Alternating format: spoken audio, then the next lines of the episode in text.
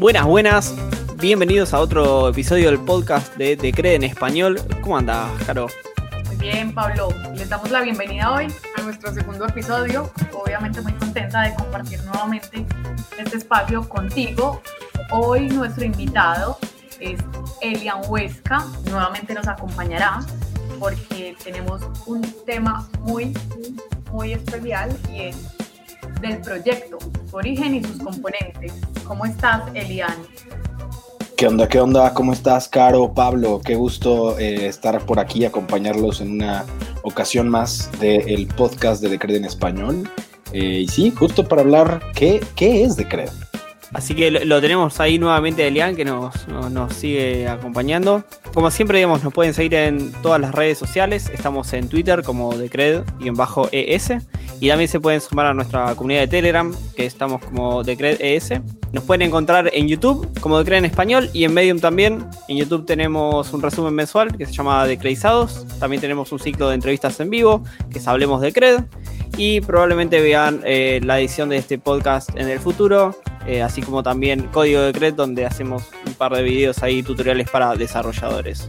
Hoy nos toca hablar sobre qué es Decred. Creo que va a ser un episodio lindo e interesante. Vamos a arrancar un poco por la historia y después ya nos vamos a meter en cómo funciona, qué, clase de soluciones están creando desde la comunidad y, un poco quiénes son los que hacen Decred también, ¿no? Elian, ¿querés, querés contar vos, digamos, eh, querés arrancar a contar, digamos, de dónde sale Decred, cómo surge el proyecto? Claro que sí, Pablo. Pues creo que lo primero es como, ah, digamos, remontarnos históricamente a, los, orígenes, a los orígenes de la idea, ¿no? Los, primeros orígenes de la idea sobre la cual se crea Decred. Em, y para eso tenemos que remontarnos al año 2013, que es cuando aparece un, documento por un desarrollador anónimo. Em, digamos, el, documento se llama Memcoin 2, un sistema híbrido prueba de trabajo, prueba de participación, en inglés Memcoin 2, a hybrid proof of work, proof of stake cryptocurrency. Y este es como el primer antecedente de una criptomoneda con un sistema híbrido que combina el sistema de consenso de proof of work o prueba de trabajo con el sistema de, proof of stake o prueba de participación. Memcoin 2 es esta primera idea que aparece eh, en, un chat de, Bitcoin Talk, en donde es este, esta primera criptomoneda con un sistema híbrido de Proof of Work y Proof of Stake, prueba de trabajo y prueba de participación, que tiempo después un desarrollador anónimo llamado Taco Time comienza, digamos, publica un, post en, en, Bitcoin Talk en donde habla acerca de crear una moneda que sea diferente, que una moneda, eh, digamos, que tenga algo, digamos, de diferente o que pueda cambiar eh, las cosas. Así, de hecho, así lo, lo, pone en este primer post en, en Bitcoin Talk. Y junto a él se, se une otro desarrollador anónimo llamado InkSock. Realmente no sabemos quiénes son estos dos desarrolladores, pero sí sabemos que han sido parte, digamos, del desarrollo de, de, CRED como protocolo. Y el, siguiente, digamos, estos son dos actores importantes. El primero es Memcoin, como esta, esta idea que aparece en 2013. Después tenemos a Taco Time e INSO como dos de los desarrolladores anónimos más importantes en el desarrollo del proyecto. Y cabe mencionar que Taco Time también es uno de los fundadores de, de Monero que es interesante, un, desarrollador anónimo ahí con una, una tradición cypherpunk muy fuerte. Y después está otro, otro, otro actor que aparece en la escena que se llama Conformal Systems, que es un grupo de desarrolladores en Estados Unidos que trabajaron en la creación de una implementación de Bitcoin en Go. Entonces, digamos, la implementación más utilizada de Bitcoin, que es Bitcoin Core, está escrita en C++, en este lenguaje de programación, y estos desarrolladores de, Conformal System deciden crear una implementación llamada BTC Suite, que es una implementación de Bitcoin escrita en Go, como una forma de aportar, de abonar al proceso de descentralización de Bitcoin. Ellos se dan cuenta, digamos, la, recepción que existe de, este, de esta nueva implementación no es la mejor, y ellos comienzan a, a iterar, por así decirlo, sobre algunos elementos que, veían en, Bitcoin, ¿no? Entonces, este, este, este, grupo, Conformal Systems, comienza a trabajar en el desarrollo de, de Decred Eventualmente cambian su nombre a Company Zero y Company Zero es este grupo de desarrolladores que, que hacen el lanzamiento del, protocolo de Decred. Entonces, digamos que hasta este momento, esta es como una, breve línea del tiempo que va de, 2013 a 2016, que es cuando se hace el lanzamiento. Eh, y bueno, Company Zero en un primer momento es el, mayor contratista, digamos, para, de, desarrolladores para, para el proyecto. Elian, en, en, esta descripción que nos estás haciendo como del tiempo, hay, hay varios componentes técnicos, ¿cierto? Y, y de desarrollo.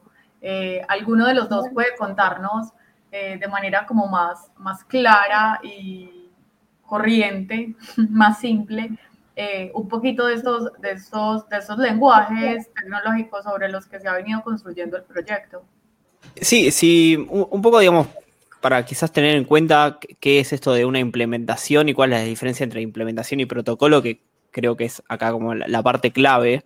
O sea, el protocolo es esta como seguidillas de, cosas que, que, tienen que hacer dos, computadoras, dos sistemas, para estar hablando, digamos, o Bitcoin o Decred, o, este es como un lenguaje común, digamos, no, confundir con lenguaje de programación, pero es como decir, bueno, si alguien eh, en Bitcoin nos saludamos con, con un apretón de mano, ¿sí? Por decir eso.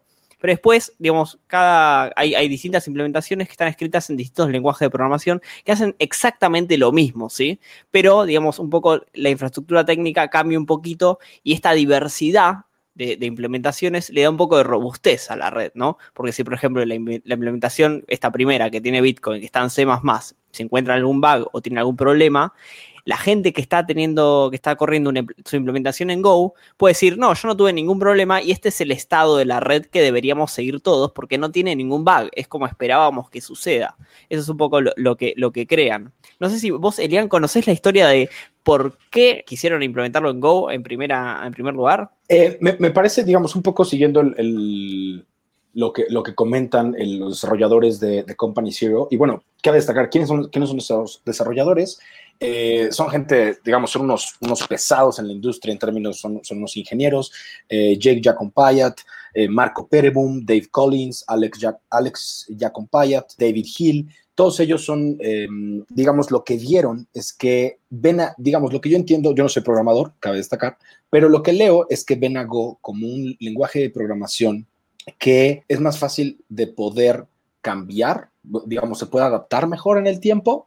Y, creo que más bien me quedo con esto que mencionas, ¿no? Ellos al final lo que ven es que para que Bitcoin pueda ser completamente descentralizado, tiene que haber diversas implementaciones para poder interactuar con el protocolo, ¿no? Bien mencionas, el protocolo hay que verlo como esta tecnología base y las implementaciones hay que verlas como estos, estas formas mediante las cuales se interactúa con este protocolo base. Entonces, creo que ellos ven eh, esta necesidad de descentralización y después algo que, digamos, cuando comienzan a desarrollar lo que sería de CRED, comienzan a, a trabajar en, digamos, tres elementos que ellos se dan cuenta son básicamente los pies de donde coge a Bitcoin, ¿no?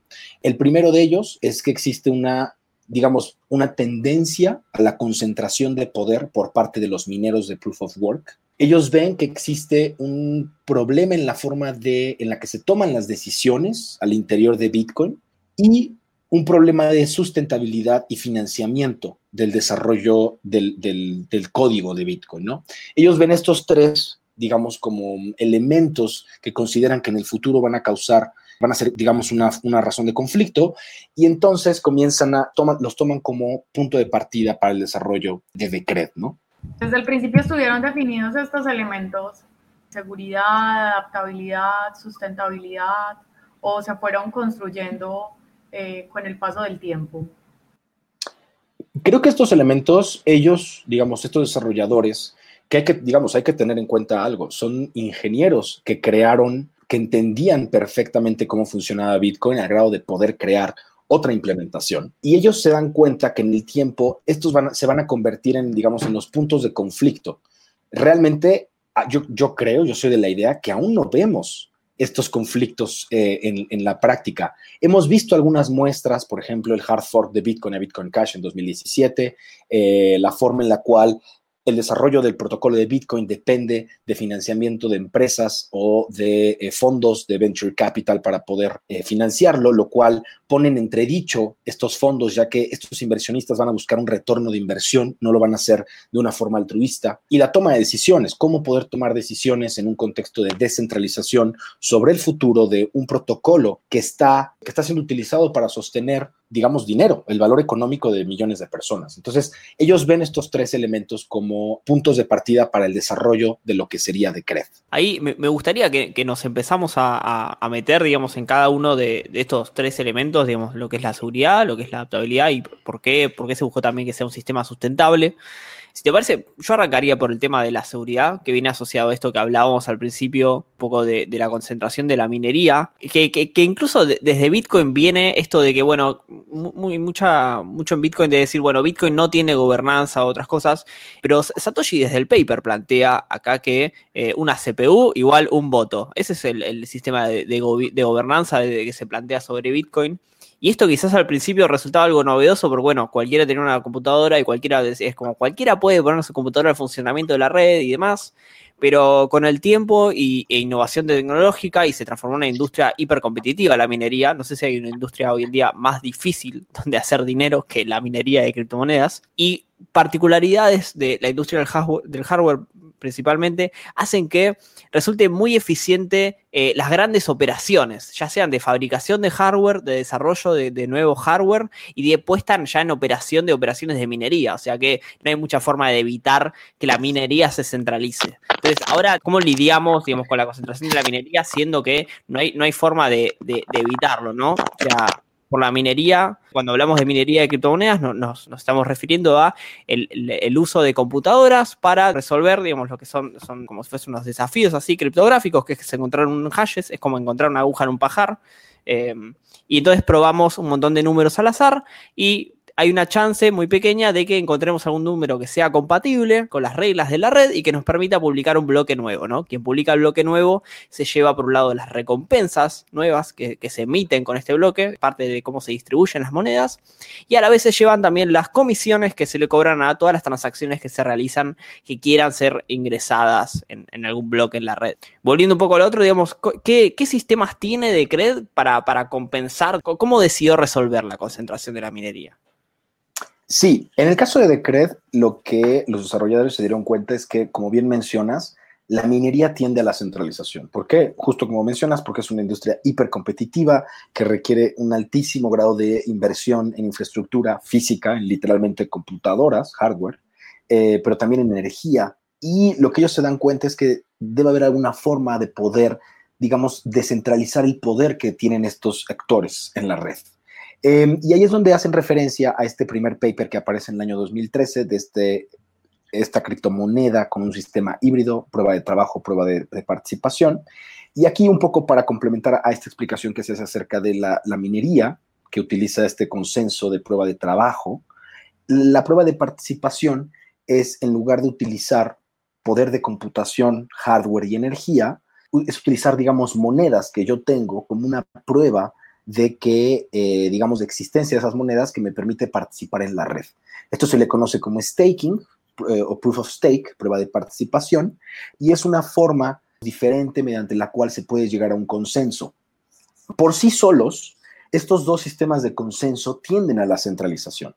Por un lado, en el caso de los mineros, el, el, alto grado de tecnificación de esta industria tiende a que unos pocos puedan competir, lo cual tiende a centralizar a los actores que, tienen, digamos, la infraestructura para poder participar en, a nivel industrial en, el consenso de prueba de trabajo.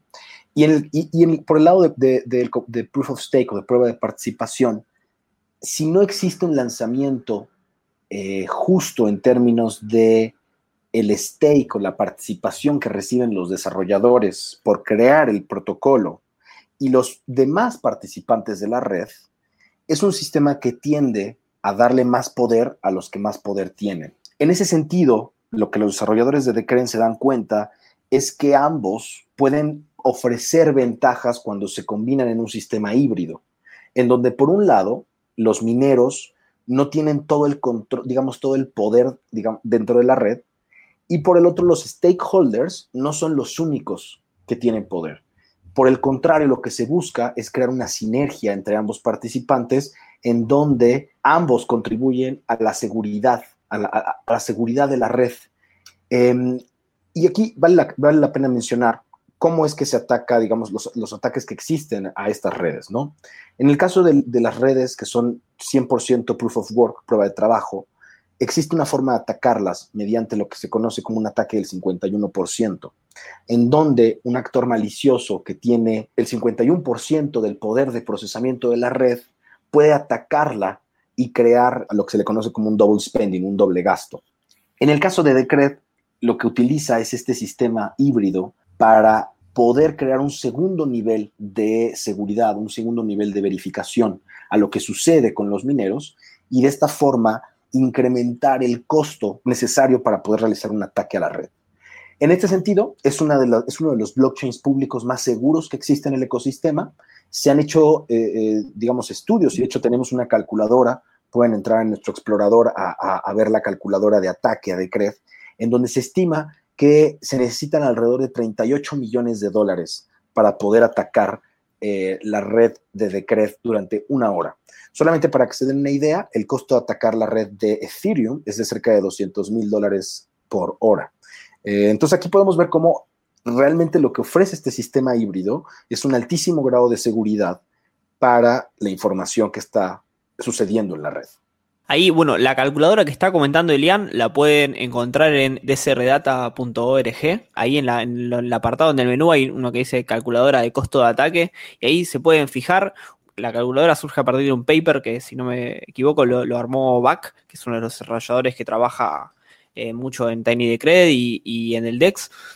Y lo que plantea es que a, mismo, eh, a misma capacidad de, de, hasheo, digamos, a mismo poder de minería, por así decirlo, que Bitcoin, Decred sería 40 veces más cara de atacar por lo que es el componente Proof of Stake, que implica que, ¿no? que los atacantes no solamente adquieran poder de minería para alcanzar este 51% que estás, estás hablando, Liam, sino también capacidad de Proof of Stake para validar sus propios bloques, digamos, de lo contrario, es tan sencillo como decir este bloque no es válido y listo Sí, totalmente. Y creo que es, muy interesante porque al final lo que, lo que lograron hacer es como poner lo mejor de dos mundos en un protocolo, ¿no?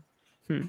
A mí uno de los detalles así de, diseño del sistema que me parece eh, muy importante y que, que, en otras redes quizás no se habla tanto, no es algo que se, discuta, que, que, veas así una discusión en Twitter, es el tema de cómo están fijadas las distribuciones de la recompensa del bloque. En Decred el 60% va para los mineros, esto es la mayor parte porque son el grupo este de, quienes colaboran con la seguridad que más gastos eh, operativos tienen, mantener las operaciones, como decíamos, es una industria hiper competitiva y de no tener, digamos, un buen sustento económico con fondos para mantenerlo, es imposible que un minero se mantenga a flote y, continúe en el tiempo.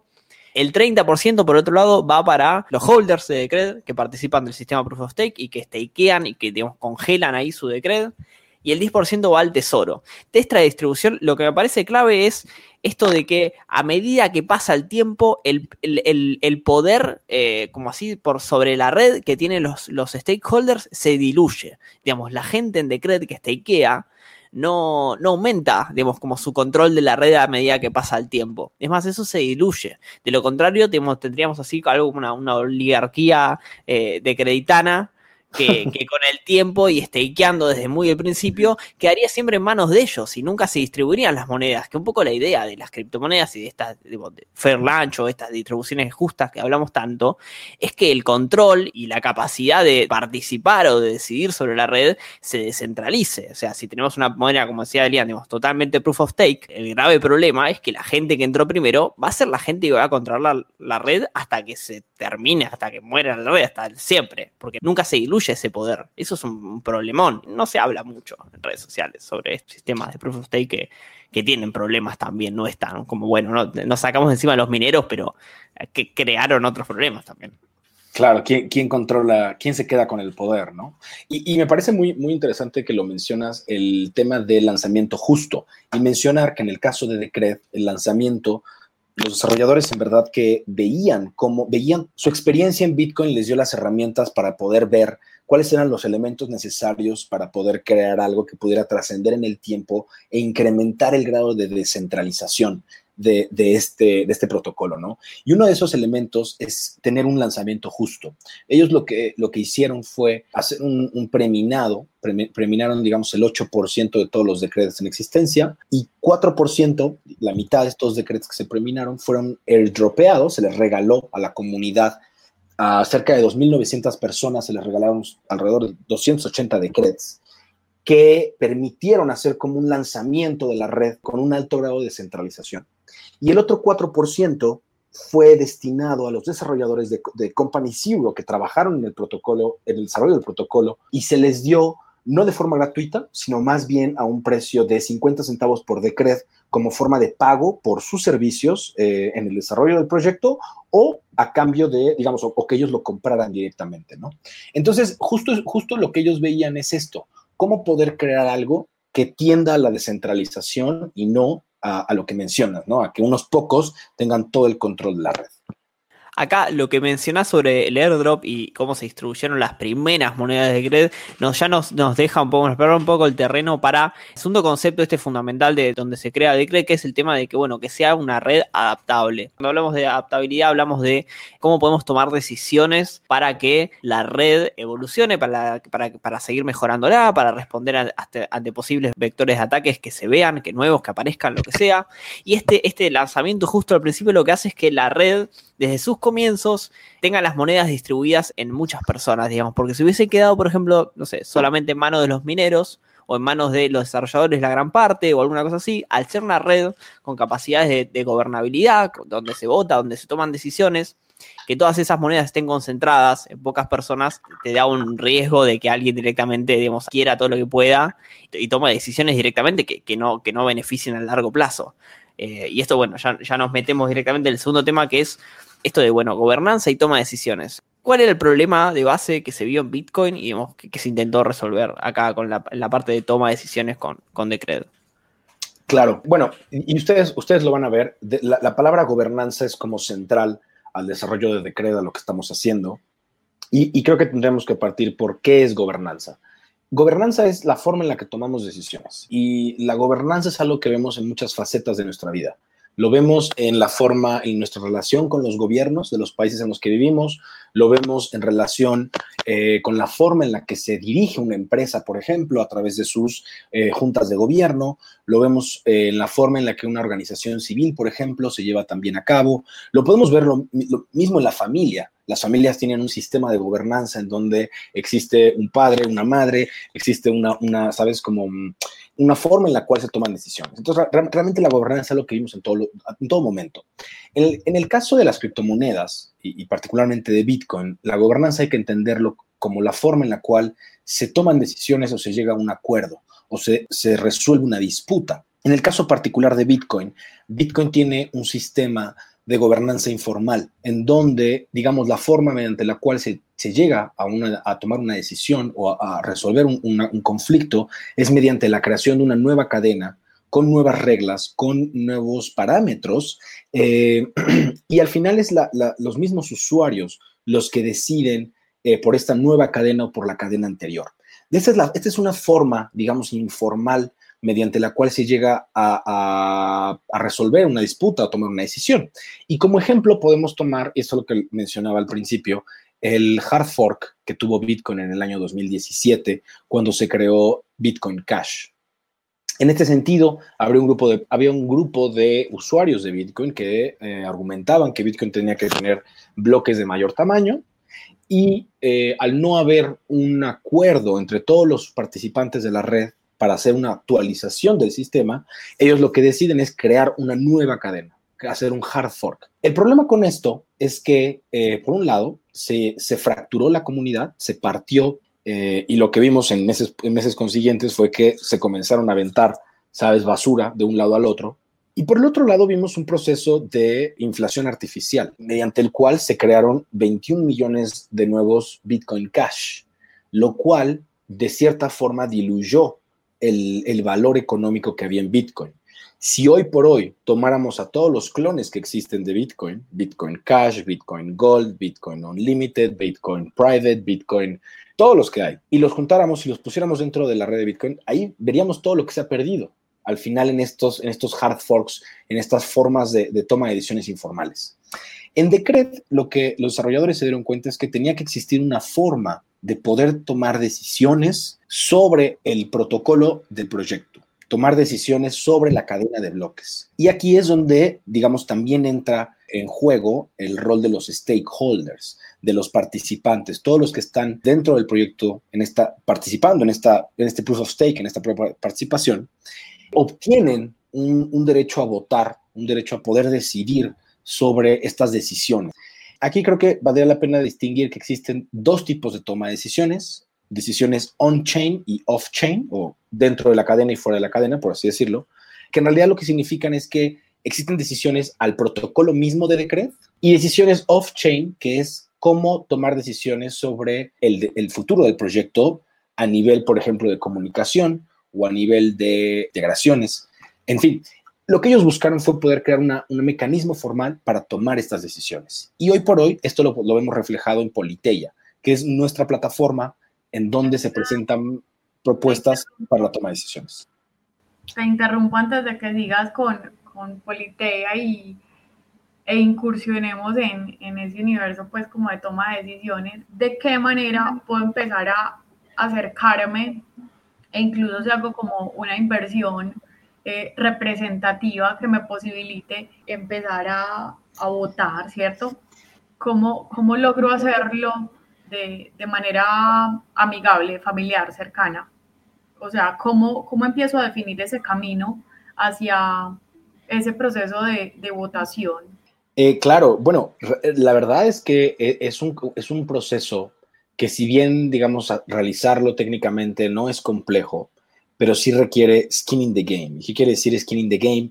Que, eh, digamos, que las, las, personas que participan en la gobernanza de, de, este proyecto, de cierta forma han invertido en eh, en el sistema de votación, en el sistema de gobernanza del proyecto.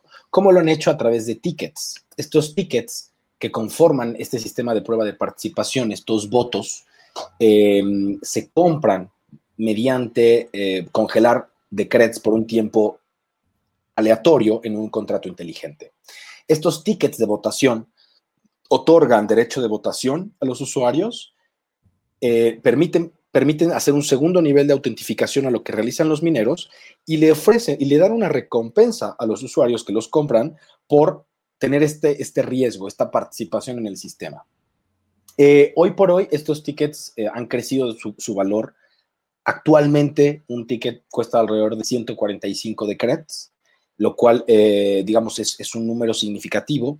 Y existen diversos esfuerzos para poder crear un sistema de tickets particionados, en donde diversas personas pueden comprar un pedacito de estos tickets y recibir una recompensa eh, y de esta forma participar en la red. Em, creo que es algo que es, muy interesante para las personas que les apasiona la forma en la que funcionan estas redes y la forma en la cual se puede tomar decisiones sobre estas redes, ¿no? Creo que al final eh, la idea de tener a Politeia, esta plataforma de toma de decisiones, es poder tener un lugar en donde se presenten propuestas por parte de la comunidad y los stakeholders que están en, que están en todo momento eh, arriesgando, digamos, participando, puedan, puedan decidir sobre cuál es el, el, mejor destino o el mejor camino para el proyecto. Ahí quiero sumar a lo que comentó Elian, o sea, hoy el precio de un ticket está cerca de 150 decrets. Esto hoy son unos dos mil dólares, ¿sí? Acá en, Argentina es un montón de plata. Y que, que bueno, digamos, se, se, fueron después desarrollando eh, tecnología para bajar ¿no? la barrera de, entrada a la participación en, la toma de decisiones. Y hoy, digamos, el tema de, de, ticket splitting o de así como de división de tickets está medio ya en beta y te permite participar con, apenas cinco decrets, digamos, ya puedes estar participando. Es un poco diluido, digamos, creo que hay, espacio para mejorar ahí, pero, pero ya se está pensando en, está en la agenda, digamos, esto de pensar de, bueno, cómo bajarla más. Un lado que quería comentar eso, no me canso de decir que me encanta que sea un desarrollo, brasileño, o sea, que, claramente a Estados Unidos y Europa quizás no, no había tanto interés en bajar esta barrera porque para ellos no es tan alta, pero para nosotros sí. Eh, ¿de qué manera se ha ido transformando ese, ese sistema de votación? Bueno, cabe destacar que cuando yo comencé a trabajar en el, en el, proyecto, comencé a colaborar, no había tal sistema de votación. No había politeia como esta, esta, este mecanismo para tomar decisiones, para presentar propuestas.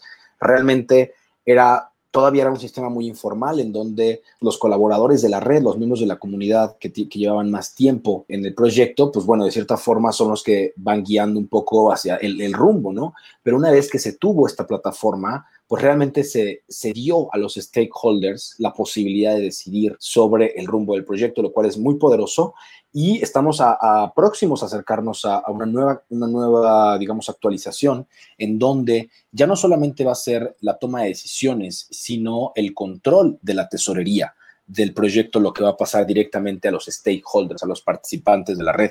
Y eso creo que nos, nos, nos, abre la puerta para el siguiente punto eh, que íbamos a hablar, que es el de sustentabilidad. ¿Cómo, ¿Cómo se financia Decred? ¿Cómo se paga por todo el desarrollo de Decred? Como bien lo mencionaba Pablo, 10% de todas las recompensas de los bloques van a una tesorería, que es la tesorería del proyecto. Y esta tesorería permite pagar por todo, por todo lo que necesita Decred para poder continuar creciendo. Desarrollo de software, comunicación, organización comunitaria, todo lo necesario, diseño, market making, todo lo necesario para que el proyecto pueda continuar creciendo, se paga con esta tesorería. Y esta tesorería nos permite ser 100% independientes y no depender de fondos de capital de riesgo o inversionistas privados para poder financiar el proyecto, lo cual nos permite ser 100% independientes y no estar atados a una agenda for profit, si, si me doy a entender.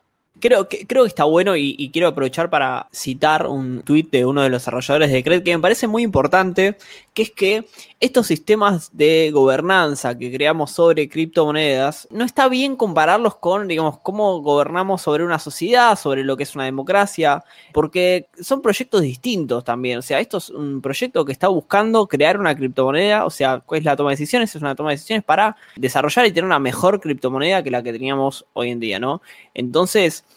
está bien que pensemos estos sistemas de gobierno más parecido a lo que sería como gente con acciones, gente que está, digamos, invirtiendo su capital, como decía alguien que tiene skin in the game, que tiene algo en riesgo, que está invirtiendo ahí, que está apostando por el proyecto, y, menos como una persona, un voto, que es algo más parecido a lo que se maneja en las sociedades, ¿no? Porque realmente son, son conceptos súper distintos, con objetivos distintos. Entonces acá se está buscando crear valor y, y está bien que quien más tiene, digamos, eh, eh, ha invertido o, quien más se la está jugando por el proyecto, tenga un poco más de decisión sobre, sobre hacia dónde va a ir o qué es lo que está, está pasando, ¿no? En, el tema de, política es interesante cómo, digamos, al tener un tesoro, el proyecto gana, gana independencia, como decía Lian, y, y por qué esto es importante, ¿no? Si, si, el proyecto no tiene con qué, no tiene fondos para autofinanciarse, digamos que la mayoría de los proyectos cripto funcionan así, dependen de terceros, al final, ¿quién es el que decide qué se va a hacer? Porque si el proyecto no tiene fondos propios, seguramente venga un tercero a decir, yo necesito que hagan este feature o que, permitan que esto funcione así o de tal manera probablemente sea para en cuanto a sus propios intereses, ¿no? Que sea en cuanto a decir, yo necesito esta feature porque esta feature es la que va a permitir que mi negocio venda más. Vienen por otro lado, generalmente. los fondos nunca vienen gratis. el venture capital no funciona así. Sí, Totalmente. Y es, es, algo que vemos cada vez más y más, como por ejemplo en el caso de Bitcoin. Em, al final son, son las grandes empresas las que terminan, digamos, Bitcoin termina dependiendo ya sea de donativos o de este capital que al final está buscando obtener un retorno de inversión en el corto plazo. Y es, es algo que no hemos hablado, ¿no? Pero algo que, que logra Decred es poder alinear los incentivos. Los incentivos que tienen los desarrolladores del protocolo, los mineros de la red, los participantes, eh, digamos, los stakeholders que están congelando estas monedas por un tiempo aleatorio, los usuarios que están siguiendo el proyecto, todos al final se alinean los incentivos porque no existe un esquema for profit, un esquema que busque una ganancia.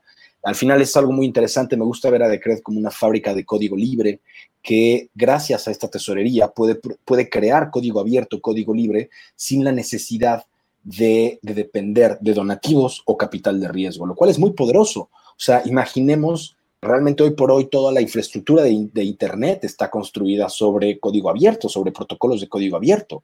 ¿Qué poder tendrían esos protocolos si hubiera habido una fuente de financiamiento que les permitiera crecer? es muy interesante, creo que lo vamos a ver en el futuro, el poder que puede tener una tesorería como la que tiene Decred. Elian, retomando un poco Politeia, Politeia tiene de pronto como un ciclo o una metodología que posibilite justo ese sistema como de, de votación que, que, equilibre también como, como las cargas entre, entre quienes participan, pues, o sea, entre quienes avalan las propuestas y quienes las hacen, eh, cómo funciona ese sistema. Bueno, eh, en el caso de Politeya es, digamos, tiene ciertas reglas muy, muy claras. Eh, la forma en la que se toman las decisiones es mediante los tickets que existen en la red. Existen alrededor de 40.960 tickets y cada uno de estos representa un voto. Para que una propuesta pueda pasar en, dentro de Politeya, necesita el 20% de estos votos eh, para poder ser, digamos, para poder obtener el quórum necesario. Y tiene que tener el 60% de aprobación por parte de los stakeholders para que sea aprobada. De esta forma, digamos, se ha creado una especie de, digamos, de mínimos de participación de la red para que se puedan tomar decisiones. ¿Cualquiera puede presentar una propuesta? ¿Cómo es, digamos, si yo quiero presentar una propuesta en Politea, qué es lo que, que debería hacer o a dónde tengo que ir o cómo hay alguna regla que tengo que cumplir? Cualquier persona puede presentar una propuesta en Politea, cualquier persona puede ingresar a proposals.decret.org y ahí pueden revisar todas las propuestas que han sido presentadas al proyecto, las que han sido rechazadas y las que han sido aceptadas. Y de igual forma, cualquier persona puede presentar una propuesta para la comunidad de stakeholders de Decret. Tiene un costo de .1 Decret, que es alrededor de 1.5 dólares más o menos, como una forma de evitar spam dentro de Politeya pero cualquier persona puede hacerlo. Realmente es una, es una plataforma muy interesante que funciona como un, un sistema de mensajería en donde todos los mensajes se encuentran anclados al blockchain de Decred. ¿Qué se logra con esto? Que las comunicaciones al interior de Politeya sean inmutables, que los mensajes y todo lo que se presenta ahí por parte de la comunidad no se pueda cambiar una vez que ha sido escrito. Y de esta forma se cree un registro permanente de la comunicación que llevó a una toma de decisiones u otra.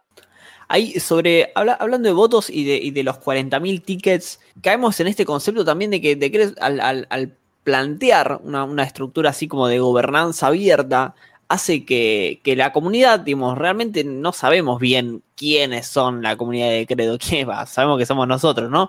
Pero después hay un montón de gente que realmente no tenemos ni idea y que quizás no está apareciendo en los chats y simplemente aparece al momento de votar y pone su voto y no dice nada. Eh, tenemos muchos contratistas, digamos, que, fueron creciendo con el tiempo y que seguramente haya muchos contratistas con tickets y, y que estén votando en el proyecto.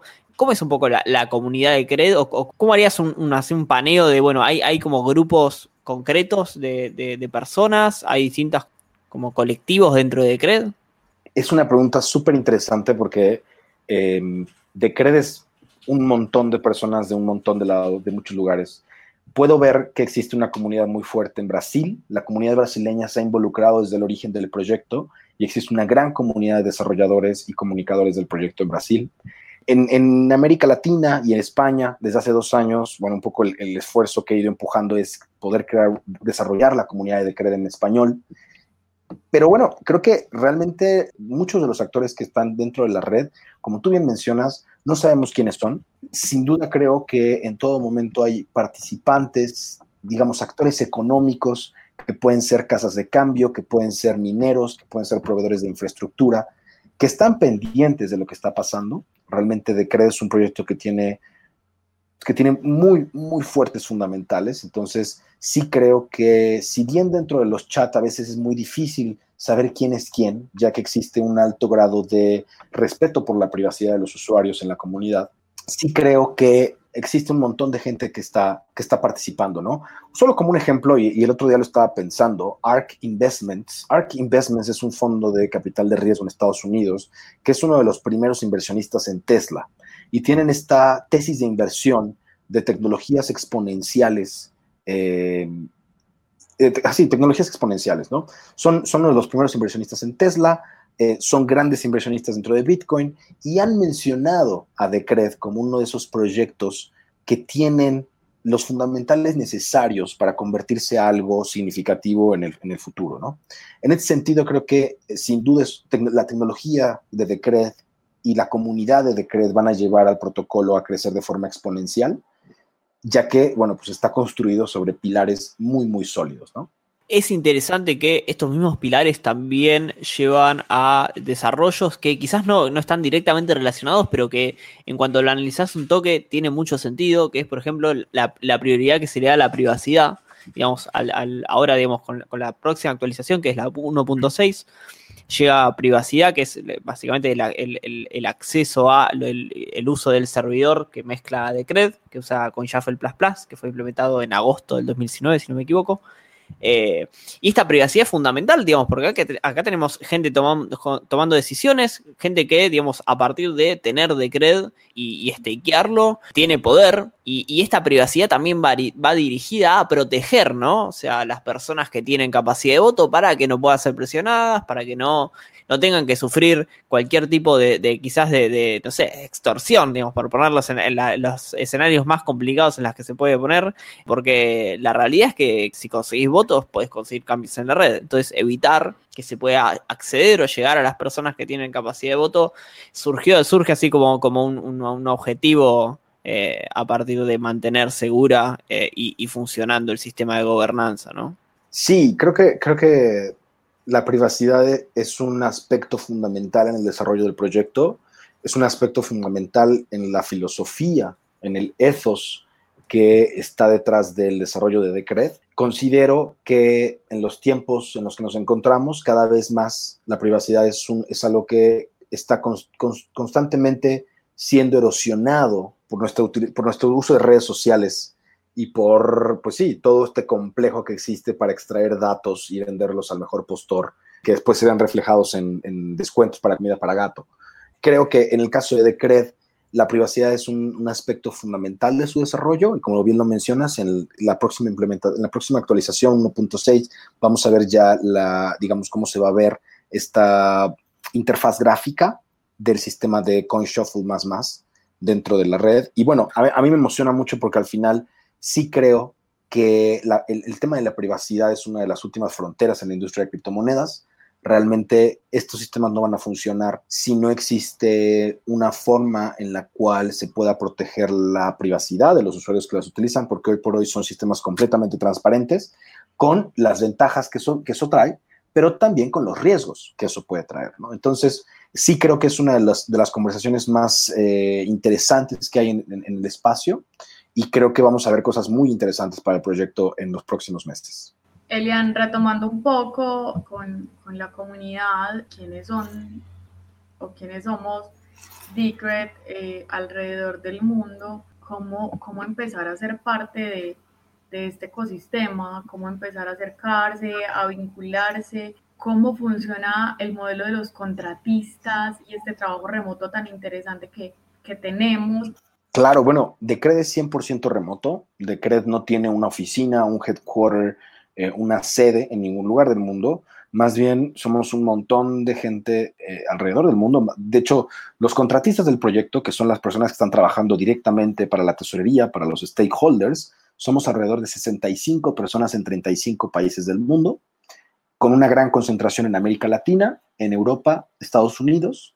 Y bueno, el proceso, digamos, los contratistas que colaboramos con el proyecto, eh, la forma en la cual nos involucramos fue primero acercándonos a lo que estaba sucediendo, eh, entendiendo qué es Decred, analizando cómo está desarrollándose, cómo yo puedo aportar valor a este desarrollo llamado Decred.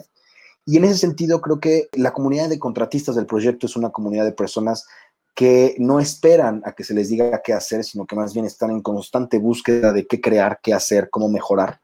Y en ese sentido somos una comunidad de, de doers en inglés, pero en español sería como de hacedores. Eh, gente que, que, no se detiene, que hace, que crea.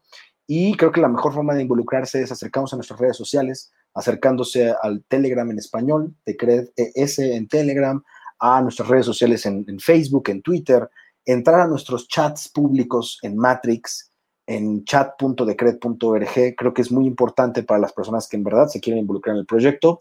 Realmente el único requisito es saber inglés para poder mantener comunicaciones con el resto del equipo en, el mundo. Pero a, partir, pero aparte de esto, pues bueno, tener un conocimiento profundo de qué es Decred, cómo funciona la industria de criptomonedas y bueno, tener ideas de cómo, cómo, cómo tú puedes aportar valor, cómo tú puedes abonar al desarrollo del proyecto. Y bueno, pues así llegamos todos, ¿no? Todos los que estamos trabajando en, en Decred en español fue un poco acercarse a ver qué está pasando, qué se está haciendo y cómo yo puedo aportar un granito de arena. Como decía ahí un meme que siempre han dando vueltas por Twitter, no pienses en lo que la blockchain puede hacer por ti, sino en lo que tú puedes hacer por la blockchain. O sea, fue, fue realmente, es, como, bueno, decir, ¿qué habilidades tengo y qué, qué áreas del proyecto podría llegar a aportar, a, trabajar, a hacer algo que quizás no se está haciendo porque no, no, no alcanzan las manos. También pasa esto, hay un montón de trabajo para, de cosas que hay que hacer. Eh, hay cosas que son más especializadas, digamos, como puede ser, no sé, escribir código de consenso. No espero que alguien caiga mañana de la nada, aunque hay gente muy, muy, muy habilidosa que, que ha insertado al equipo de desarrolladores. No, no, todos necesitan saber ser cracks en tecnología blockchain como para poder colaborar. También un montón de otras tareas más básicas desde lo que es digamos, desarrollo front-end, diseño, comunicación. O sea, hay, hay, un montón de cosas para hacer y realmente creo que hoy en día no dan las manos. O sea que sí, sí. encuentran qué hacer, siempre es, es, está, es bienvenido, ¿no? Cualquier aporte es bienvenido. Mientras que también entiendan que es una comunidad y que tienen que relacionarse con la gente con la que van a estar trabajando. Es integrarse a un equipo de trabajo, no es, no es nada tan loco. O sea, que sea por internet no, hace que te puedas saltear ese paso. Justo, y creo que eh, al final es, es, es, es adentrarse en una experiencia por completo digital. Creo que en, esta, en, este, en, esta, en este tiempo que llevamos platicando no hemos mencionado que Decred es una organización descentralizada autónoma, una DAO. ¿Y qué es una DAO? Es una organización que utiliza tecnología para poder automatizar algunos de sus procesos y de esta forma desintermediar muchas de las estructuras tradicionales de una organización. Y eso nos permite ser una organización completamente digital, global, realmente sin fronteras, abierta a que cualquier persona en el mundo que, que esté interesada en colaborar pueda acercarse y pueda participar.